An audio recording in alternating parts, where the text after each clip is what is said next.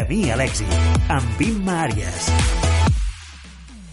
Són les 4, avui és dilluns 28 d'octubre, Dia Internacional de l'Animació. Benvinguts i benvingudes. Ens trobem un dia més a Cultura FM i ho seguirem fent de dilluns a divendres de 4 a 5 de la tarda. A la producció, amb Pau Miquel, Pau Càmera i Nacho Encinas. I la que et parla, Imma Àries, encantada com cada tarda. El programa d'avui ens visitarà, o ja estem amb ell, ja ha entrat a l'estudi, l'instructor eh, professor de ioga, Santiago Pinto, l'escriptora Mònica Fuster i per finalitzar ens visitarà la Beatriu Castelló d'Impro Barcelona. A les tardes de Cultura FM trobaràs el camí a l'èxit. Música, cultura, tendències, emprenedors... Camí a l'èxit, amb Imma Àries. Cada dia de 4 a 5 de la tarda.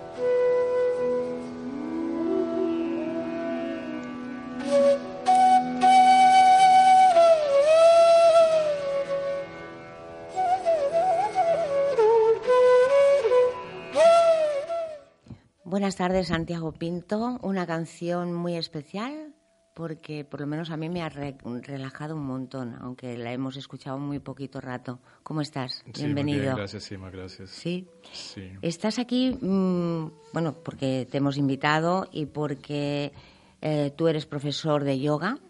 Estás en el centro Sarriá Yoga Asana, dura, llevas muchos años, creo, eh, no de profesor. Desde, desde, que llegué a Barcelona hace ocho años. Hace ocho años que estás en el centro, lo tienes abierto y todo.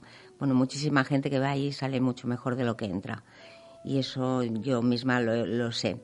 ¿Cuándo y cómo te iniciaste tú en el yoga? Porque es un mundo tan amplio, tan enorme, tan generoso, diría yo.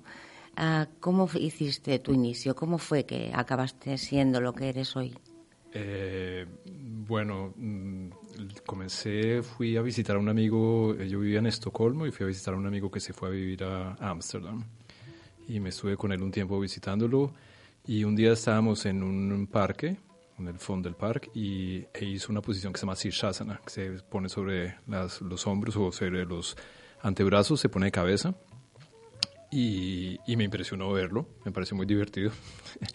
y le dije que yo quería aprender a hacer eso. Y me dijo, ah, mira, mi hermana es profesora de yoga, pues vamos a una clase. Y al otro día fuimos a una clase del estilo que, que probé la primera vez y es el que enseño, que se llama Ashtanga Vinyasa Yoga. Y pues era como amor a primera vista. No se puede explicar, pero salí de una forma muy extraña que no podía comprender. Y desde ahí me enganché. ¿Te enganchaste? Sí, eso fue, eso fue hace 17 años. ¿Conseguiste ese mismo día hacer esa postura que viste? No, la clase no enseñaba eso y no, no lo hubiese podido lograr hacer. No eh, es fácil. No, porque, eh, bueno, es como todo, hay que, hay que buscar los, eh, los medios, hay que saber cómo se debe hacer la postura. Sobre todo que la postura se puede hacer, pero se puede hacer con, eh, con fuerza y con violencia hacia uno mismo. Y la idea de este tipo de prácticas es que uno va aprendiendo poco a poco las cosas y las logra hacer con tiempo. Según creo, si no, si me equivoco, tú me corriges, sé que para eso estoy aquí. Pero um, creo que finalmente entendiste que el Yoga Sutra y el método Vinyasa son en realidad las dos caras de una misma moneda. Vale, esto es, sí, eso es una, una forma de verlo. Digamos que el Yoga Sutra es, eh, no es un estilo de yoga, sino son un, un libro, un texto. Eh, y que es la parte filosófica, se puede decir, de, del yoga. Y después está la parte práctica, que es algo que se ha desarrollado a través de los siglos, sobre todo se desarrolló en lo que es la Edad Media, que correspondería a la Edad Media nuestra, en lo que se llama el Hatha Yoga. Y el Ashtanga Vinyasa Yoga es un derivativo del Hatha Yoga, se puede decir. Entonces, sí, hay una parte filosófica y hay una parte práctica. Y se dice en general que en el yoga la práctica es lo importante. Más que la parte filosófica, esta es la parte práctica del cuerpo. Sí, es, es un tema muy extenso y yo no lo manejo todo completamente, pero digamos que hay varias formas de alcanzar lo que ellos eh, lo que buscan eh, y los maestros que han dejado el camino descrito, ya sea por tradición oral o ya sea por escritos. Em, digamos que em, la, idea, la idea es que tú haces una práctica y lo tienes que experimentar por tú mismo. Ese conocimiento que tú adquieres, ya sea a través de discusiones y todo, eh, es lo que te ilumina y que te ayuda a entrar en el camino, pero tienes que experimentarlo tú mismo, es algo experimental. ¿Cómo podemos experimentar corporalmente eh, las emociones? O has hablado de discusiones, ¿no? De... Bueno, cuando hablábamos de, tú me decías que la parte filosófica o intelectual y la parte experimental, que por ejemplo los asanas, lo que son las posturas, que es una parte solamente del yoga, eh, son dos cosas diferentes, pero que lo importante es eh, la parte experimental. Esa era la, idea que desarrollamos. Vale, entonces, como hay tantos sitios de yoga, como yo diría que como, no como las setas en la montaña, pero me refiero que últimamente, o ya hace bastante tiempo, que las personas, eh, incluso en gimnasios muy de fitness, siempre intentan introducir un apartado de yoga. Por lo tanto, yo le estoy dando a ese yoga un valor mm, muy importante para que a través del cuerpo lleguemos a entender nuestra mente o nuestros pensamientos, nuestras emociones. ¿Es así, Santiago? Mm, bueno, al mismo tiempo es que para, si vamos muy, muy profundo, inclusive en el yoga, uno ve las emociones como algo que está en el camino, eh, que entorpece el desarrollo espiritual, por así decirlo.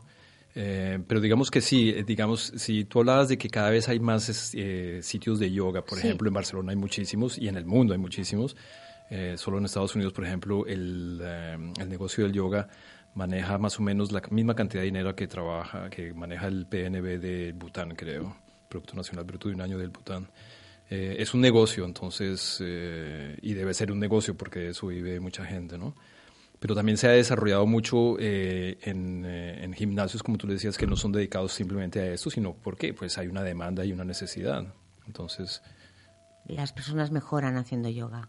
Normalmente sí. Normalmente, sí. Necesitan por eso un buen instructor que no todas las posturas son fáciles y tampoco puedes hacerlo viendo un vídeo, por ejemplo, en el YouTube. Me imagino que es muy interesante o casi obligado tener un instructor cerca de ti, ¿no? Sí, como muchas otras cosas, eh, ya sea inclusive, eh, estamos escuchando, por ejemplo, eh, la música de Hari Prasad Chaurasia.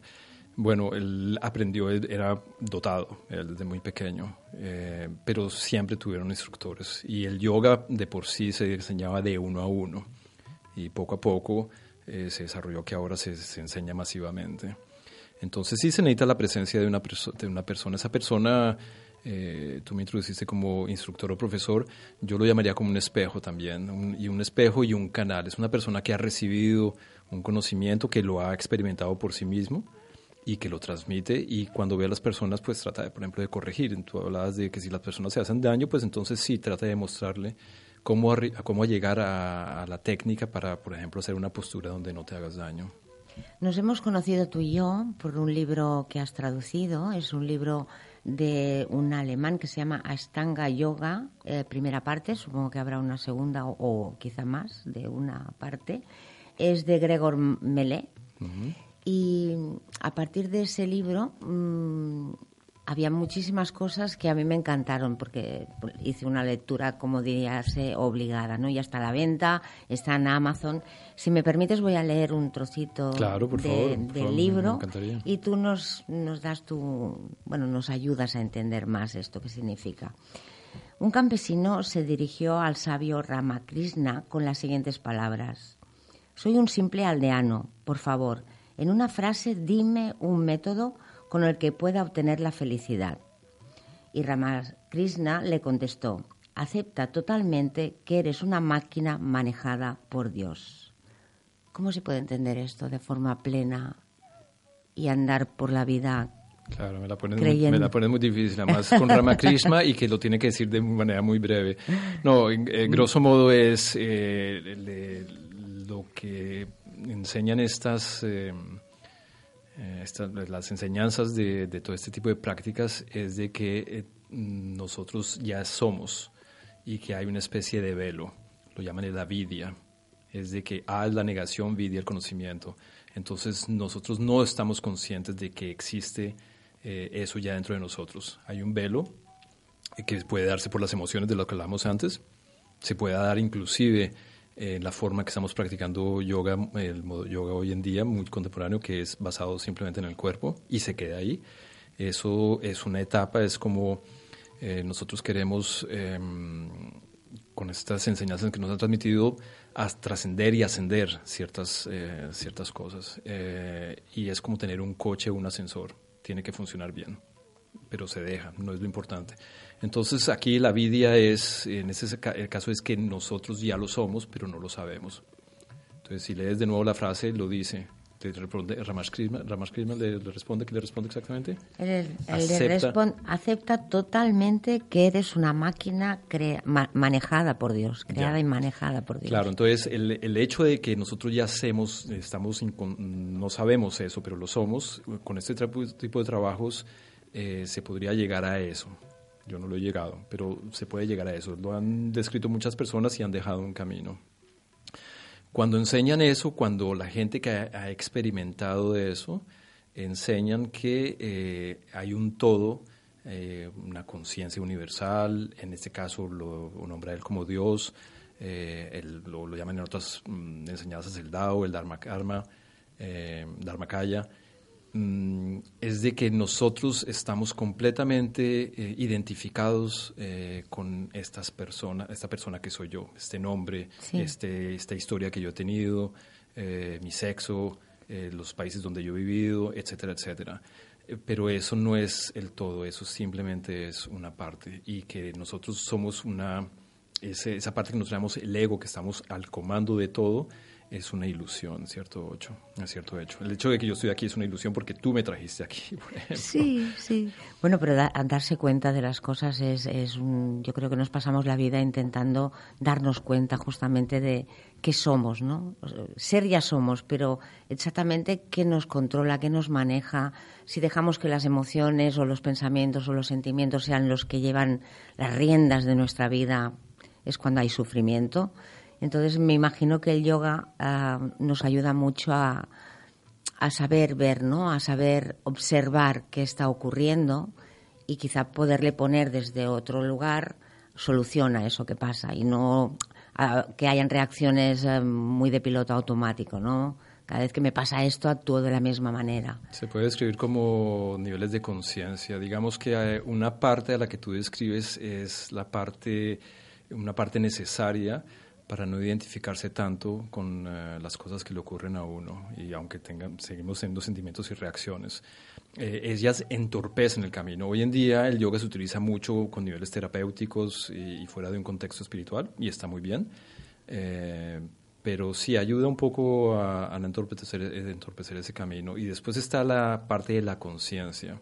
que son niveles de conciencia. Digamos que, no solamente lo habla el yoga, digamos que cuando trascendemos algo, eh, nosotros éramos sujeto en ese estado, pasemos a un nivel superior, por llamarlo superior, donde eso que éramos sujeto se convierte en objeto. Es decir, nosotros podemos observar eso y nosotros nos convertimos en sujetos. Sería el nivel 2. El nivel 3 sería que ese nivel 2, donde éramos sujetos, se convierte en objeto y desde ahí podemos ver. Es decir, que nosotros desde un nivel más alto podemos observar lo que está más bajo, pero cuando estemos en el nivel más bajo y nos identificamos completamente con eso, no lo podemos observar porque estamos completamente identificados. Entonces, a través de esas herramientas como las emociones o las otras, palabras que tú utilizas, eh, ese desprendimiento, ese desapego, eh, ayuda a no reaccionar de cierta manera y verlos como un objeto y no identificarse tanto. Fíjate qué, qué frase. Solo aquel cuya mente es engañada por el sentido del yo, cree ser quien realiza la acción. Hablando de lo que hablábamos. y pues, pues la mayoría de gente estamos engañados porque pensamos que todo lo creamos nosotros. Entonces, ¿sabes? No sé hasta qué punto, siempre me lo pregunto, el libre albedrío entra dentro de la capacidad de decidir.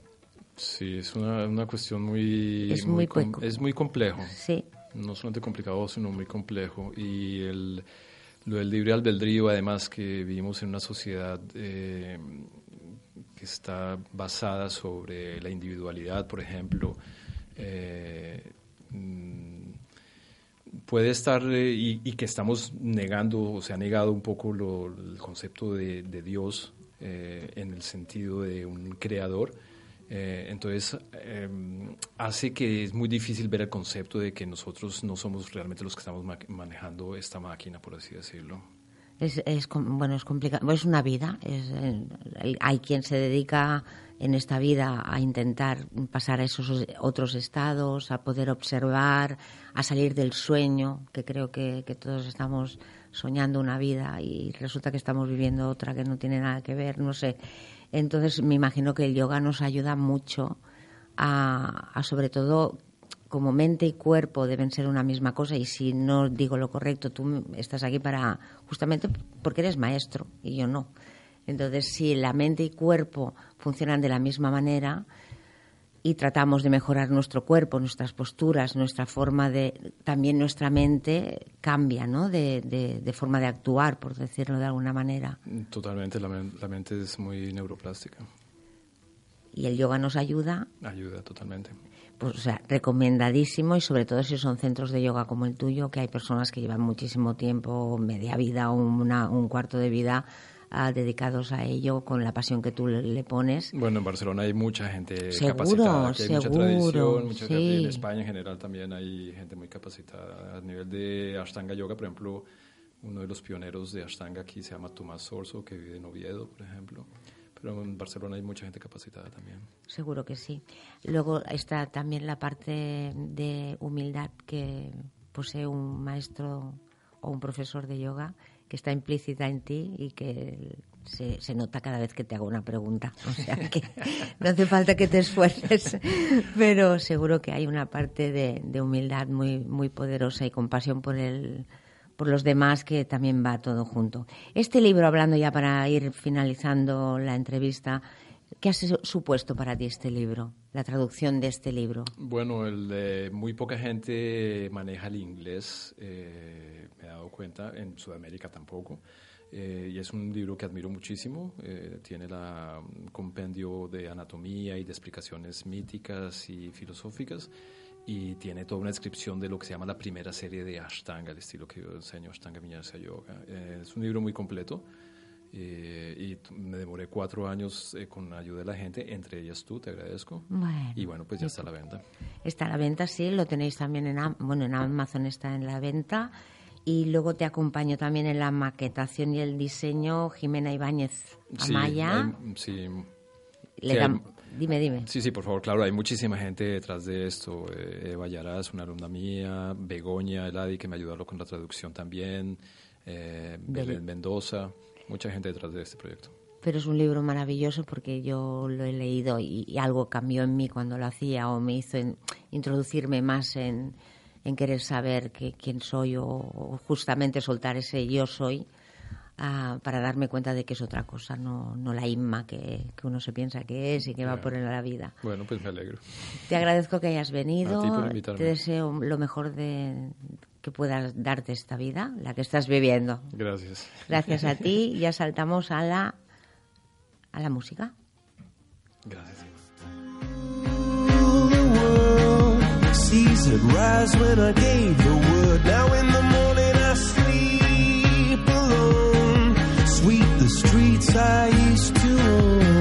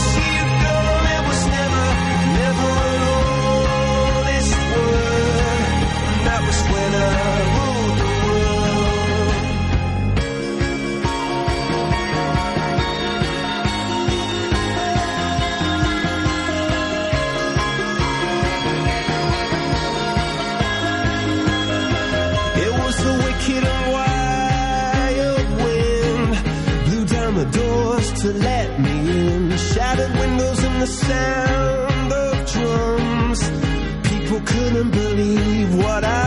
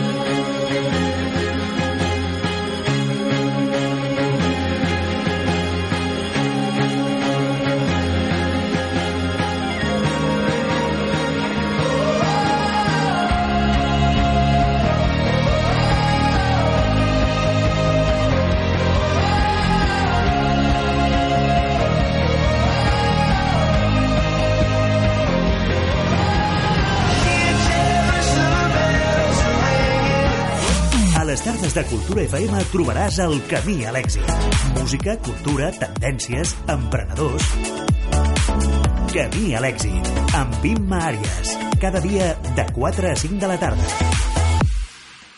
I ja tenim amb nosaltres a Mònica Fuster. Benvinguda, Mònica, bona tarda. Bona tarda, Imma. Moltes És gràcies. un plaer retrobar-nos. Exacte, igualment. I ara eh, diré que la Mònica Fuster és emprenedora, és coach, conferenciant, mentora d'alt impacte i escriptora de llibres com Sé tu mejor aliado, El mejor año de tu vida, Superacción i avui ens ve a presentar l'últim llibre, mm, que tret ara, no vol dir que sigui l'últim, eh, que es diu El poder de la rendición, que Sí. solo el título lo dice todo. Sí. Tirant de meroteca, i si m'ho permets... I tant. Es, el 25 de novembre de l'any 2013 eh, et vaig entrevistar en el mateix programa, que vol dir que això sigue estando. Home, i tant, un gran èxit, eh? Sí, la veritat és que sí, estic molt contenta. I que ja han passat quasi sis anys. Ah, has canviat molt, Mònica, d'aquell... Jo molt. I tu? Jo també. Ah, Moltíssim. A part d'haver-me fet gran. bueno, però això, això és inevitable, tots ens fem grans. Sí, és que però... sí, perquè es viu molt intensament, llavors sí.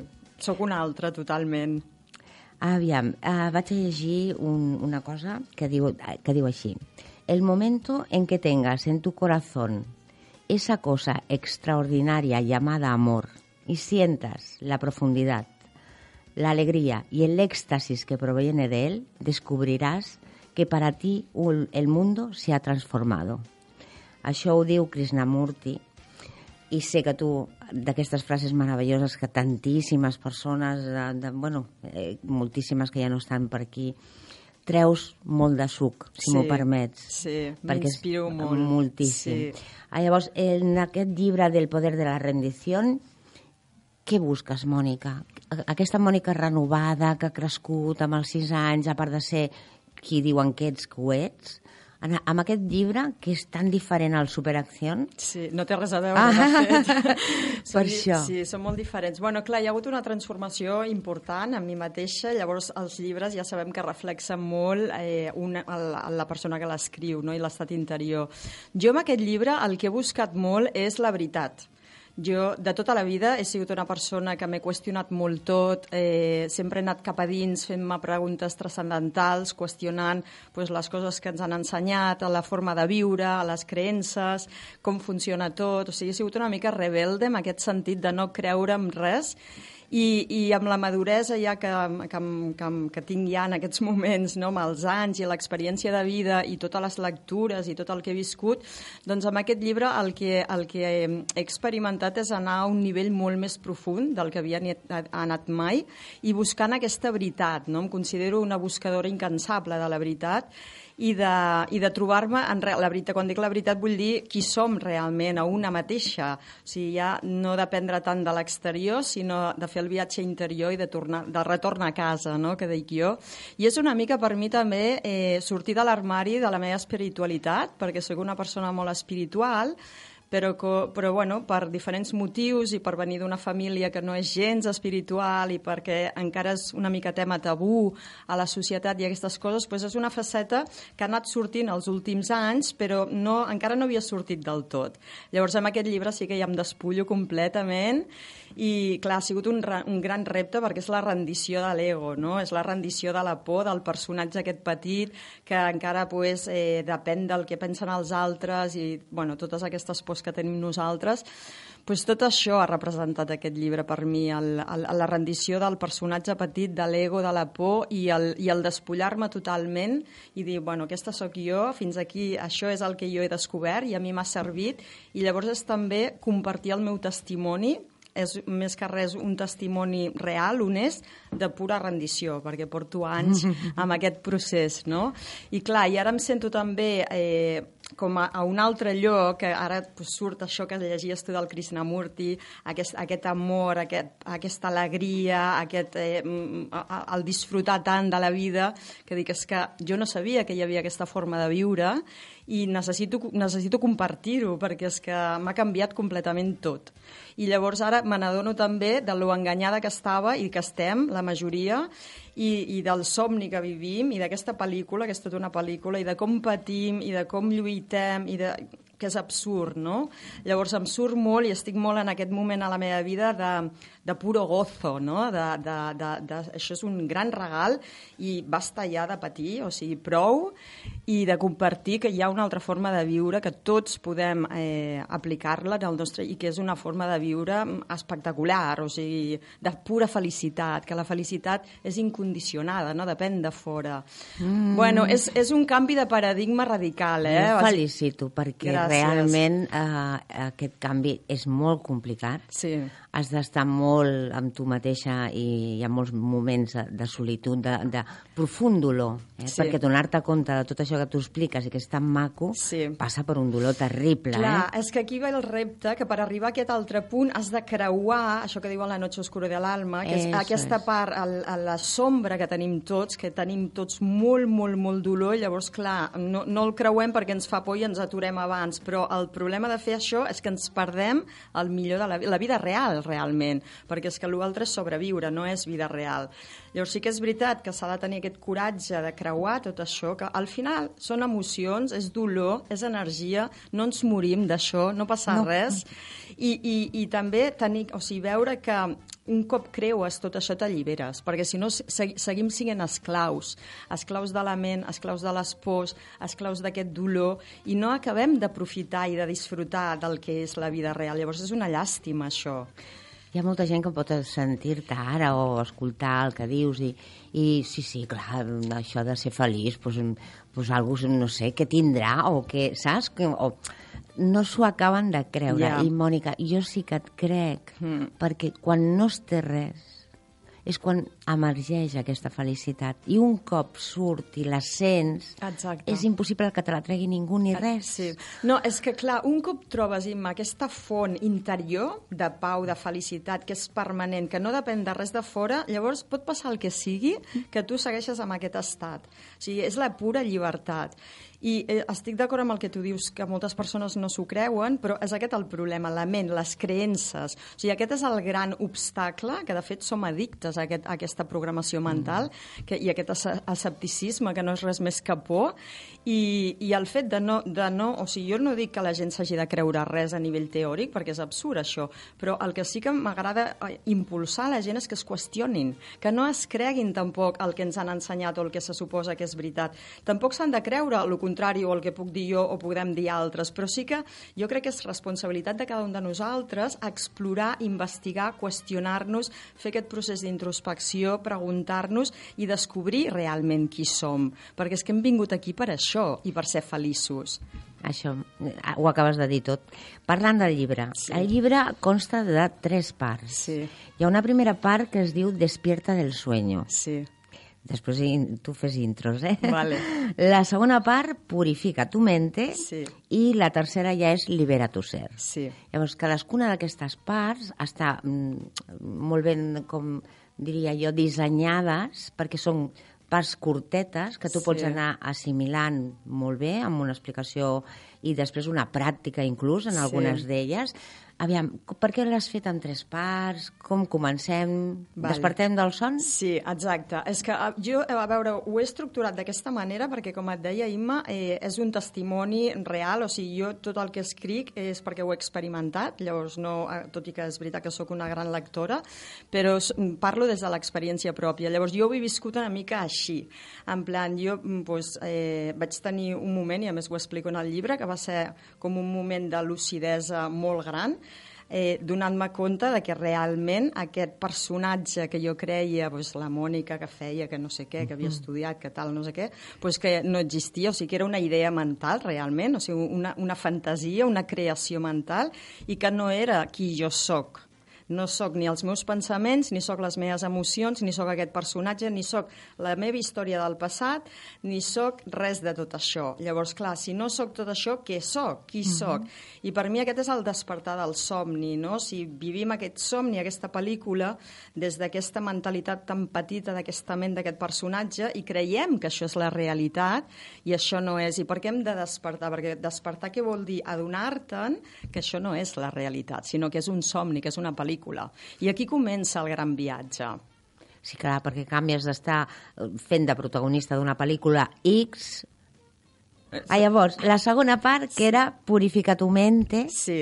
Uh, en quin sentit? El purificar-la, com Clar, m'ordenes les clar. idees? O el, el, el, el tema és que, eh, mm, parlant malament, Imma, si em permets diré una paraula que potser no és molt políticament correcta a la ràdio, però estem, estem plens de merda, sincerament, ho sento, no sé com dir-ho, però eh, mm, quan dic això vull dir creences limitants, pors, eh, bueno, tot de falses idees i hàbits i patrons mentals de comparacions, de sentir-nos inferiors i superiors, de eh, víctimes, de, bueno, tanta, tanta programació mental que ens impedeix realment arribar al nostre ser, a, a, a saber qui som realment. Per això vivim aquest somni, perquè vivim des de la ment condicionada. O sigui, en comptes de connectar amb el cor, amb l'essència, amb el cos, amb qui som realment, vivim com si només tinguéssim ment aquí dalt, llavors com aquesta ment està tan condicionada, doncs per fer aquest canvi de paradigma eh, hem de purificar tot això, hem de netejar, hem de, dit d'una altra manera, seria desaprendre les costums que tenim, els patrons mentals que tenim, eh, buidar tot això, o sigui, és que és l'única forma per començar a viure d'una altra manera. O sigui, hi ha una frase que a mi, per mi és molt reveladora que diu i jo que m'he reinventat radicalment tantes vegades doncs m'ha acompanyat, que és que per viure una nova vida has de deixar anar l'antiga. No, llavors, és un deixar, un soltar, un dejar ir, un, un purificar, un netejar, abans de poder pues, començar a viure des d'un altre lloc, des d'aquesta essència, des d'aquest amor i confiança. I és, aquesta és la segona part, que és essencial i que, com jo ho he viscut, realment és un procés no és que en un dia digués, ah, ja ho veig, o sigui, el despertar per mi és com més aquest, aquest, aquesta revelació, no? aquest, aquest insight que diuen en anglès, que dius, ostres, ara me n'adono, però ja no només intel·lectualment, sinó ho sento a dins. Però llavors hi ha aquest procés que és gradual, almenys com jo ho he viscut, um, i que es requereix temps de purificació.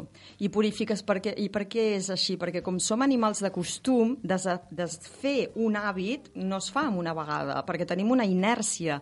Tenim, llavors, si no som molt, molt conscients, anem amb el pilot automàtic i, clar, i es van activant aquesta reactivitat que tenim tots i reaccionem. Llavors, aquesta segona part de purificació el que representa és desfer la reactivitat, deixar de reaccionar automàticament com fem sempre i començar a elegir, com molt bé deies tu, a ser els creadors de la nostra vida i elegir en cada moment com volem respondre i no ser com robots que anem responent sempre doncs, amb aquests patrons que el que ens porten és a la separació, que és el que ens fa patir, bàsicament. Tenim aquest paradigma que, perquè els sentits perceben separació, llavors un se sent que està aquí separat dels altres, sol, que s'ha de protegir, que ha de lluitar, que la vida és una lluita, i llavors, clar, vivim des d'aquesta aquest, lluita, aquest control, de, de, des de la por, bàsicament, des de la por. I hem de purificar això, i la por té moltes ramificacions, com el control, com deia, no? tot, tot, tot el, el, el, el victimisme, el, el sentir-se petit, el, la inseguretat, inseguretat, els dubtes, la falta d'autoestima... Bueno, i podria, no? Eh, o sigui, podríem parlar hores d'aquests patrons mentals Sí, que tenim tots. que tenim tots, que estem condicionats. Llavors, si un no fa un treball de purificació, segueix sent presoner del passat, d'ell mateix, perquè el que fem és repetim el passat. O sigui, som esclaus del passat i es va repetint com si fos una rentadora que va donant voltes. Sí, sí, sí, sí, fins que ho aprens. Exacte. És una lliçó a aprendre que es repetirà tantíssimes vegades com tu deixis, perquè ets l'única persona que pot aturar-ho. Sempre que te n'adonis que allò t'està afectant. Sí. I, I si no ho aprens, no para la vida, eh? No, i vas repetint les Sí, mateixes... sí. Fins que, exacte, és Sí, que és sí. així. Llavors, hi ha moltes persones que tenen situacions adverses o problemes i, i continuen repetint el mateix i és per aquest tema que estem parlant, perquè no purifiquen la ment. Simplement estan reaccionant automàticament amb aquesta reactivitat inconscient i llavors són esclaus del passat i es va repetint. És com un cercle de vida que es va repetint i això per mi no és vida. No, i a més tenim un cervell neuroplàstic que eh, permet els canvis. Per tant, no hi ha excuses aquí. Totalment, totalment. L'última part, libera tu ser, que és ja... mm, Bueno, suena esto de bien, suena bueno, divino. Clar, per mi és, o sigui, el desperta, desperta i comença a veure que no ets qui creies que eres i que ets una altra cosa, purifica tot aquest canal que som, tota aquesta ment, eh, per realment que pugui emergir naturalment el ser essencial que som, que és el ser intern, no? Llavors, l'última part, que és l'alliberació del ser, és un nou paradigma. És el paradigma de la confiança plena, de la plenitud, de l'autorealització, del tu ets el creador de la teva vida, de l'alegria, la innocència... O sigui, és un paradigma que és totalment oposat al que estem condicionats. És com invertir el pensament. De fet, el que expliqui jo al llibre, dic, és que simplement el que es necessita és un reajuste mental, que és això, invertir el pensament d'identificar-nos amb aquest petit personatge, amb aquest ego que hem creat mentalment, de viure des d'aquest personatge, a deixar, a deixar anar això que no és real, que no és veritat, i trobar la nostra essència, identificar-nos amb aquest ser que és pura grandesa, és pur amor, és pau, és, és tot el que busquem, és qui ja som. Sí, hi ha una altra frase que a mi també és molt reveladora, que és a la teva vida només hi faltes tu. Molt maca aquesta frase per acabar l'entrevista, Mònica. Estàs plena, se't Sí, nota. total. I emerge de, tot el teu voltant, jo, des d'aquí davant teu, Moltes sento gràcies. que estàs envoltada de vida, d'amor, de consciència, de ser essencial. Ho tens tot, Mònica. Et felicito perquè en Moltíssimes aquests sis anys gràcies. has fet un salt quantitatiu i qualitatiu enorme Sí. i jo a la meva petita escala també em considero que vaig molt en el teu camí I tant. i que per això m'encanta tant compartir amb tu el poder de la rendición, señores y señoras, ríndanse a la vida porque es lo único que- que podemos hacer saludablemente, ¿no?, para acabar sent Totalment. feliços. Sí. Gràcies per estar aquí. Moltes gràcies a tu i a Et vosaltres. desitjo el millor i que tiris endavant tal qual ets ara. Moltes gràcies, Imma. Adéu, guapa. Gràcies, adéu. Donnez-moi une suite au Ritz, je n'en veux pas des bijoux de chez Chanel, je n'en veux pas. Donnez-moi une limousine, j'en ferai quoi Pa, pa, la, pa, pa, pa, la.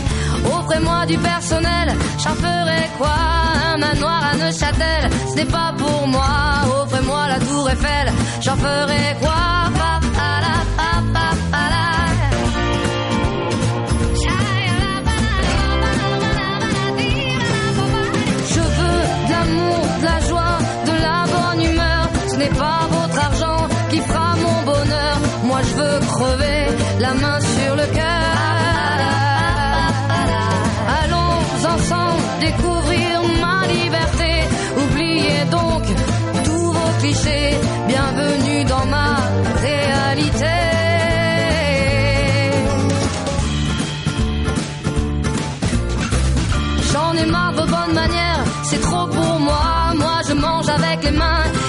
comme ça. Je parle fort et je suis France, excusez-moi.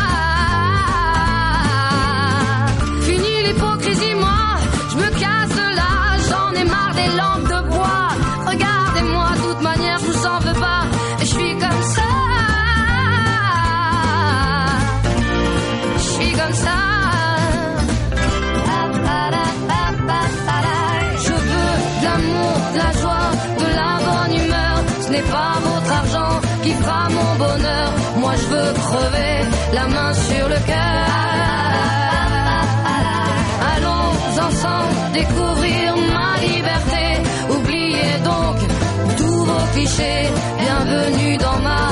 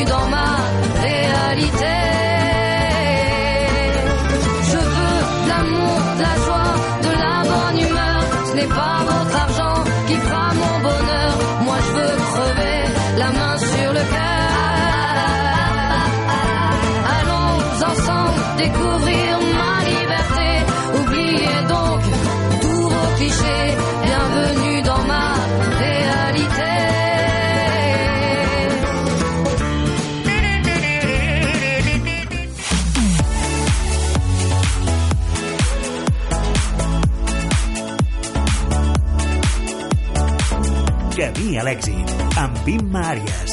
Cada dia de 4 a 5 de la tarda. I com us havia promès, a les 5 menys 20 quasi, bueno, passat mm, un parell de minuts, eh, ens acompanya Beatriu Castelló. Benvinguda, Beatriu. Hola. Bona tarda. Bona tarda. Eh, qui és Beatriu Castelló? Eh, és una integrant d'Impro Barcelona. I què és Impro Barcelona? Eh, és un, una companyia, es podria dir, que Sí, va sí. néixer fa 5 anys i que està formada per diversos improvisadors amb experiència prèvia i creadors centrats principalment en l'entreteniment. Avui vens a presentar, o spoiler, que eh, feu a la sala petita de la sala Bars. Uh -huh. Com és això d'improvisar? Jo és que no tinc ni idea. Tu què doncs diries? improvisar és molt difícil. Sí. Sí. I per Encara què? que nosaltres a sobre de l'escenari la gent quan ens veu diu oh, mm, sembla que no estigueu fent res, com es veu molt fàcil. I nosaltres per dins estem suant, bueno, i per fora també, Sí. estem suant la cancel·lada, perquè no és gens fàcil. Hi ha un, no hi ha guió base? No, no hi ha. Zero guió? Això és, també és una de les coses que la gent a vegades quan veu els nostres espectacles es pensa, però bueno, una mínima estructura, un, un algo, però ja sabeu, no?, més o menys, i, i després... No, no, no, no, no, no tenim res, res, absolutament. O sigui, improvisar vol dir que tu ets el, el director, l'actor i el guionista al mateix temps, al mateix moment de tot el que fas. Quants sou els que pugeu allà a improvisar? En aquest espectacle, Sí. a O Spoilers som tres actors, actrius del de l'escenari i un eh, tècnic improvisador. Perquè cal dir que els nostres tècnics i tècniques Sí. també són improvisadors. I també improvisen amb les músiques, eh, depèn del que estan veient, o a vegades també són ells els que proposen, ens llencen una música I que els hi suggereix el que tal, i llavors nosaltres seguim el que ens suggereix la música que ens han tirat ells. També juguen amb les llums, o sigui, també improvisen. Fantàstic. Jo, Sí, sí. bueno, jo m'encantaria com, bueno, estar allà i veure què feu Doncs i com ho escolta'm, ja feu. estàs trigant, ja estàs trigant, estàs convidadíssima gràcies, a venir gràcies. qualsevol diumenge. No, t'ho dic de debò perquè sé lo difícil que és improvisar. Perquè a més és una cosa que ha de sortir de dins i ha de connectar molt amb el que en aquell moment està passant al voltant, no? Però si sou tres més el tècnic, Sí. clar, mm, coordinar tota aquesta Clar, improvisació aquesta és la, individual Aquesta és la nostra feina. té que ser... Aquesta és la nostra feina. Que hi ha gent que es pensa, bueno, és improvisar, i la gent, es, no sé quina idea ja té al cap, Sí. que es pensa a vegades que, que sortim a parlar d'una cosa. No. El que nosaltres fem és improvisació teatral. És una tècnica que existeix des de fa molts anys, mm. és una tècnica que s'aprèn, eh? A part de que ja puguis tenir alguna No, cosa sí, sí, teva, innata, però... però- és una cosa que s'aprèn. Que té una nos- tècnica. que és una tècnica. Mm. I nosaltres cada setmana entrenem aquesta tècnica. Entrenem diversos aspectes, doncs com que ja t'he dit que hem de ser actors, guionistes i directors alhora, hem de treballar molts aspectes. El que nosaltres fem no és simplement pujar a l'escenari i parlar d'alguna cosa, sinó que nosaltres fem històries, fem eh, petites obres de teatre. Bueno, Com? petites o grans. No grans o petites, això Clar, depèn qui ho llavors, vegi, no? Eh, Però- no és eh, pujar a l'escenari a parlar d'una cosa, sinó que hem de construir una escena teatral amb els seus eh, eh, personatges, el seu protagonista, el seu principi, crear atmosferes. Nosaltres, dalt de l'escenari, no tenim res. No tenim escenografia, no tenim res. Però tot això ho hem de crear nosaltres i que l'espectador, si estem en un magatzem, s'ho cregui, Sí, o sí. si estem en una platja, vegi que estem en una platja. Vull dir que tot això s'ha de treballar molt. Es diu O Spoiler. O Spoiler, I sí. és, mm, seria un espectacle sobre sèries? Sí, senyora, sí, sí, sí, sí. És un espectacle sobre sèries de la tele, perquè nosaltres som molt fanàtics de les sèries. Sí, sí, I aquesta jo vegada també. hem volgut fer, doncs, això, un espectacle que vagi de sèries, de manera que l'espectador, el públic, quan, quan ve, és com si entrés en una plataforma d'aquestes que hi ha ara, Sí. que pots escollir la teva Sí. sèrie, doncs ells eh, escollen el gènere de quina sèries, volen veure, escollen el títol, bueno, una sèrie de coses que si vens ja ho veuràs. Sí, sí, participatiu, molt participatiu. Molt, molt, clar. La impro es nodreix de que si nosaltres no preguntéssim res al públic, es podrien pensar que està preparat. Clar, però... Però, en canvi, si anem preguntant coses al públic, és impossible que, que la gent es pensi que hi ha tu res saps que la gent és molt mal pensada. És molt mal pensada. pensada. Molt mal pensada. En seguida, eh? És molt mal Tenen pensada. alguna a dir, segur que això té trampa. Doncs o- això. I mira, doncs aquesta vegada fem un espectacle relacionat amb les sèries mm, de la de, tele. de Netflix o, o amb, de la amb tele. qualsevol és igual. sèrie, amb qualsevol Tanto sèrie, da. de qualsevol gènere. És igual. Per posar-te un exemple, Sí. ahir Sí. vam fer a cada, a cada mm, espectacle proposem de fer tres sèries. Després passen coses i la gent va escollint, anem eliminant, bueno, van passant coses, però ahir vam fer tres Sí. i els gèneres d'aquestes sèries van, van ser Bollywood, una, un, un, un culebrot tipus Bollywood, sí, vale? vam fer. Després vam fer una d'intriga política, eh? Com te has quedado? Que, pues, un salto astronòmico, eh? Molt bé. I després vam fer una de terror suspense, però amb gore. O sigui que la gent està malalta del cap. La gent està molt malalta. I vosaltres Però què? nosaltres, com no diem que no, molt? doncs mira, ens llancem a la piscina. Ah, Llavors hi ha uns recursos interns en cadascú de vosaltres que poseu a prova cada dia, a cada minut que feu... A el- cada minut. I el guai és que els companys, els Sí. companys de la companyia, fa molts anys que treballem junts, ens coneixem moltíssim, però el que, el que és xulo és que dalt de l'escenari encara ens sorprenem. I, i hi ha vegades que se'ns escapa el riure perquè és que ens quedem... Perquè és que no, no podem fer res més. Doncs us felicito perquè no sé a qui més se li pot acudir fer una cosa d'aquest calibre, no sé N'hi ha, com explicar-me. eh? n'hi ha, hi ha gent que ho fa, eh? hi Hi ha ha companyies, però hi ha cada, això vol dir, fan. per Sí. dir alguna cosa, que en una sessió com va ser la d'ahir, Sí. la, el públic va passar per tres sèries diferents completament. Bueno, i més cosetes. I més cosetes entremig. Però i- això queda... A la persona que vingui ja ho Ja, sí, descobrirà. no- no fem spoiler. Perquè no fem spoiler, de l'espoiler. Però cada dia, si algú decidís venir Mm. cada dia a la minissala de, de bars a veure-us, cap dia repetiríeu absolutament res. Res.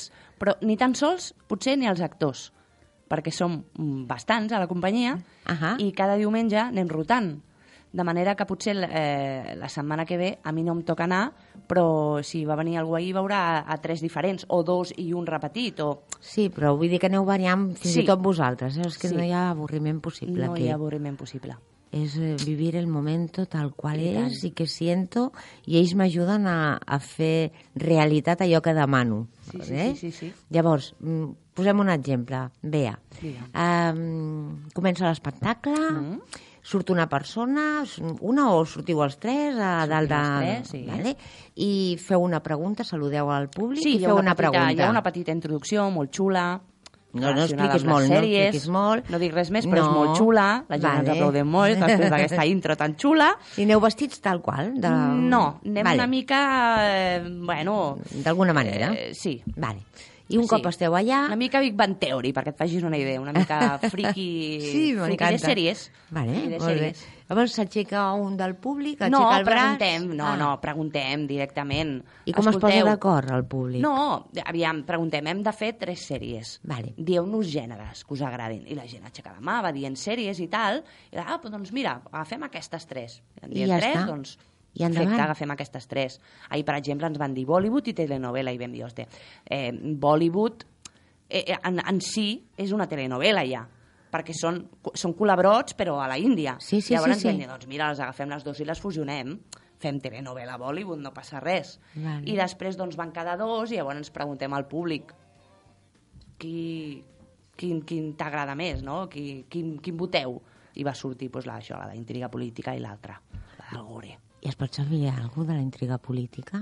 Eh? Es pot saber alguna de la De intriga què va política? passar? Sí. Aquesta se la van carregar ràpid, eh? no, no, va, no va enganxar gaire. Però re, era, era d'uns periodistes que intentaven destapar corrupteles Ahà. polítiques i de cop i volta, no se sap molt bé per què, Sí. el director del diari, eh, pum, de cop i volta arriba a ser primer ministre No ben bé d'aquell país. Mm. D'aquell país, sí, sí. Molt bé, molt bé. Pues no sé què dir-te, la veritat, estic al·lucinada perquè realment mm, m'imaginava que sempre darrere d'un espectacle o d'una eh, obra teatral o d'una exposició pública hi havia, evidentment, un guió, un miniguió, algun, algú on situar-te i, i, i, i tu m'estàs explicant que això desapareix per complet en el vostre cas. Sí. Per tant, és que esteu naixent, creixent i fent constantment, renovant cada diumenge els personatges segons us van dient. Mhm. Sí, sí. Això vol dir que has de tenir uns recursos infinits, tant tu com els teus companys, companyes, eh, que suposo que no n'ets conscient moltes vegades. No, perquè quan estàs allà no, és que no, no hi penses. Si pensessis no ja no sortiries, endavant. exacte. I per tant, jo et felicito moltíssim a tu, a tota la companyia, i eh, quan, fins quan estareu? De moment, fins desembre, crec. Sí. Doncs estarem al tanto per deixar-nos caure per allà. A les 19.30 a la sala Bars. pues, cap allà anirem, Bea. Bé. Gràcies per venir i saluda també els teus companys. Moltes un petó gràcies. molt fort d'en Nacho, Molt que no està aquí bé. però està present segur amb el seu cor. I tant. I fins que tu, quan tu vulguis tornar, aquí estarem per esperar-te. Perfecte, moltíssimes gràcies, gràcies per Que vagi molt bé. Adéu, gràcies. guapa. Adéu. Adéu. Seek out mysteries while you sleep. And treasures money cannot buy.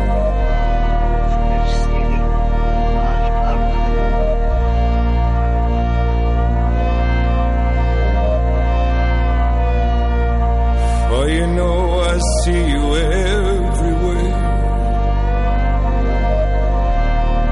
a servant girl and empress. My galleon ship will fly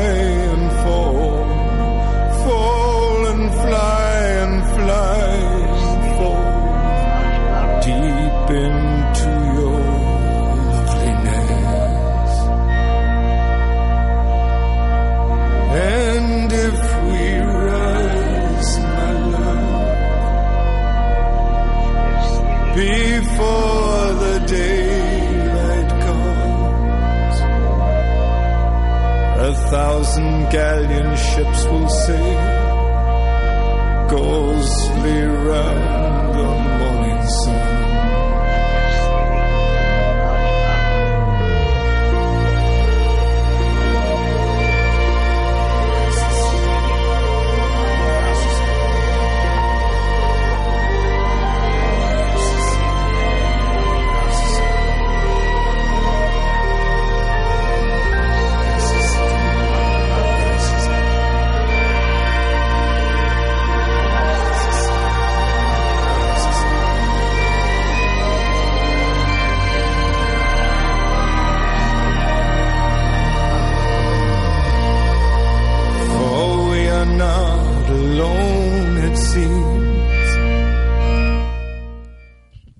Connectem ara mateix amb el Servei Català de Trànsit. Bona tarda. Hola, bona tarda. Doncs parlem de moment d'una tarda tranquil·la en aquesta xarxa viària. Pel que fa a les vies més properes a Barcelona, parlem d'aturades al darrer tram de la C32, ja a la zona d'Esplugues, quan aquesta via enllaça amb la ronda de dalt. Aquí aturades de quilòmetre a quilòmetre i mig.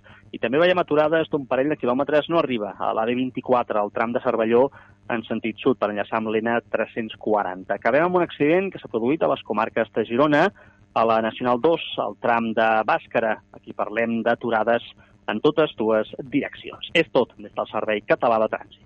Moltes gràcies, bona tarda.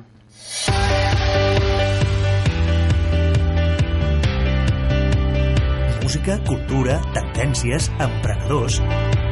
Camí a l'èxit, amb Imma Àries. Cada dia de 4 a 5 de la tarda. I ara, ja a quatre minutets d'acabar el programa, anem a repassar eh, alguns plans que podem fer per trobar el nostre camí a l'èxit. Avui, dia 28, trobarem a la Villarroel, o a l'antiga Esquerra de l'Eixample, una història real, una obra de teatre que explica la història d'un jove progressista que busca refugi emocional i comença a coquetejar amb l'ultradereta supremacista a partir de les 8 i mitja al Teatre La Villarroel. A l'Espai Jove, Casa Senyer, tenim fins al 9 de novembre la col·lectiva, una exposició que mostra la visió de 20 artistes de LGTBI centrada en l'amor, l'identitat, la sexualitat mitjançant la pintura, la il·lustració de 20 artistes diferents. Al sostre de la famosa Casa Batlló trobarem a partir de les 8 del vespre un seguit d'activitats com una visita guiada en realitat augmentada i un concert al terrat, al terrat. És una activitat perfecta per realitzar amb els més petits de la casa, ja que els menors de 7 anys tenen entrada gratuïta. Tots els dies, a partir de les 10 del matí fins a les 8 del vespre, trobarem a la Caixa Fòrum l'exposició En caiguda lliure. És una metàfora sobre el clima de transformació accelerada que patim, el materialisme com a forma de vida i l'evolució que ha tingut la nostra societat. I a partir d'avui es pot gaudir de qualsevol pel·lícula per 2,90 euros gràcies a la nova edició de la Festa del Cine. Aquesta edició tindrà una durada de 3 dies i és aplicable a la majoria, a la majoria de cinemes de tot l'Estat. Estem molt a prop d'acabar el programa Esperem que us hagi agradat molt. Hem tingut tres convidats número 1. Hem, hem fet molta impro, em sembla, perquè hem, també hem tingut molts temes variats, però des del cor us desitjo que us enganxi el programa, que seguiu fent el vostre camí, que el vostre camí us porti aquell èxit que per cadascú de vosaltres és un diferent, però és el vostre i de ningú més, i us envio tot l'amor i totes les bones intencions i sensacions perquè us arribin i l'energia del programa us porti a fer un camí rotundament exitós. Fins demà, bona tarda a tots.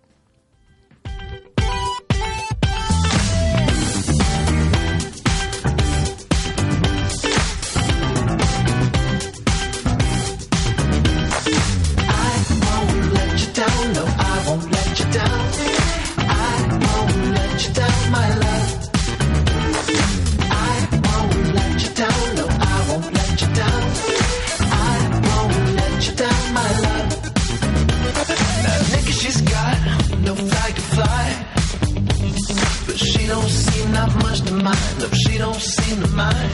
And you, you got your armor on. Nights out in Babylon, yeah, nights out in Babylon. But maybe all you need is someone to trust. Maybe all you need is someone.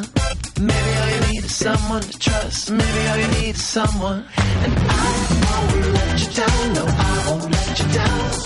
I won't let you down.